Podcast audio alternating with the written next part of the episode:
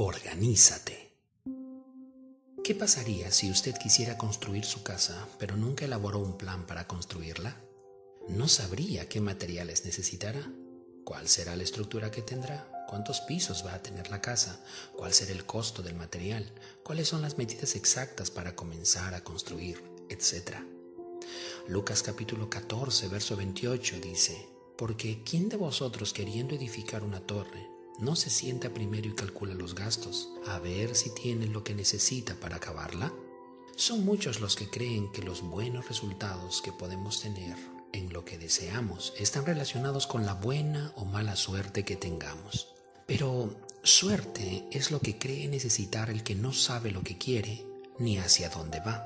Por el contrario, éxito es lo que obtiene el que sabe lo que quiere y para dónde va. Entonces, ¿ya sabes lo que quieres? ¿Y para dónde vas? La planificación juega un papel súper importante para llevar a cabo un deseo, ya que un deseo no tiene sentido sin una acción planificada. Un hombre sabio dijo, solo necesitas tres cosas para triunfar en cualquier área de la vida. Organízate, organízate, organízate. Sí, para todo se necesita una acción planificada, tanto para los negocios como en lo personal. Por ejemplo, si quieres bajar de peso, no es solo el deseo de decir que comerás menos, sino que tienes que hacer un plan alimenticio donde especificarás lo que debes comer por día y la porción de alimento. Si no haces esto, lo más seguro es que no logres bajar de peso y te veas frustrado por tu fracaso.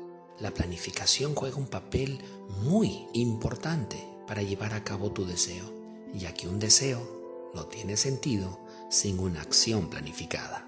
Entonces, todo lo que hagas, hazlo bien y con amor. Primera de Corintios capítulo 16, verso 14 dice, Todas vuestras cosas sean hechas con amor. Muchos no alcanzan a destacarse en lo que realizan porque lo hacen de forma mediocre o regular. Cada uno debe procurar desarrollar lo suyo apuntando hacia lo excelente. El más grande enemigo que tiene lo excelente es lo regular.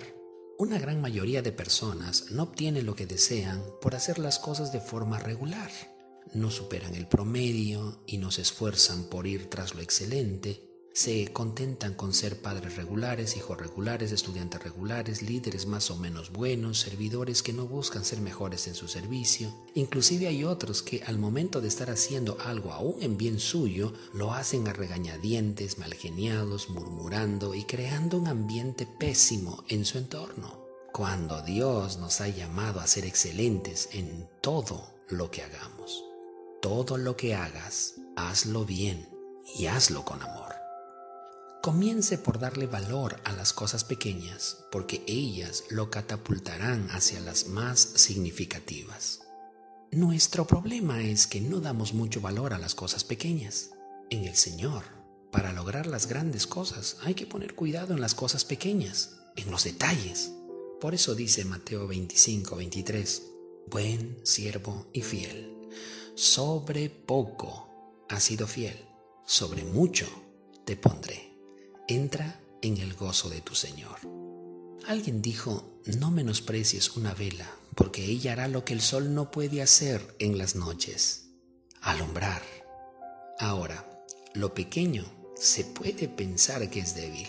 Déjame decirte algo acerca de la debilidad. Mi poder se perfecciona en tu debilidad. Es lo que el Señor le dijo a Pablo. Mató a más filisteos en el momento más débil de su vida. Sansón venció con tan solo 300, un pequeño ejército, a un ejército de 135 mil hombres. Gedeón, el más pequeño de su casa, es elegido para convertirse en el rey más memorable y amado en Israel. David, no menosprecies los pequeños pasos que puedas dar ahora, porque ellos pueden llevarte a cosas grandes. Hay algo que debes hacer hoy que producirá grandes resultados mañana. Entonces, a tus sueños ponles fecha límite. Allí tienes tu meta. Escribe tus metas en un papel. Allí tienes tus objetivos. Sabes qué quieres y para qué lo quieres. Allí tienes tu propósito. Ahora ya sabes lo que harás cada día de tu vida hasta ver ese milagro hecho una realidad. Organízate, organízate, organízate.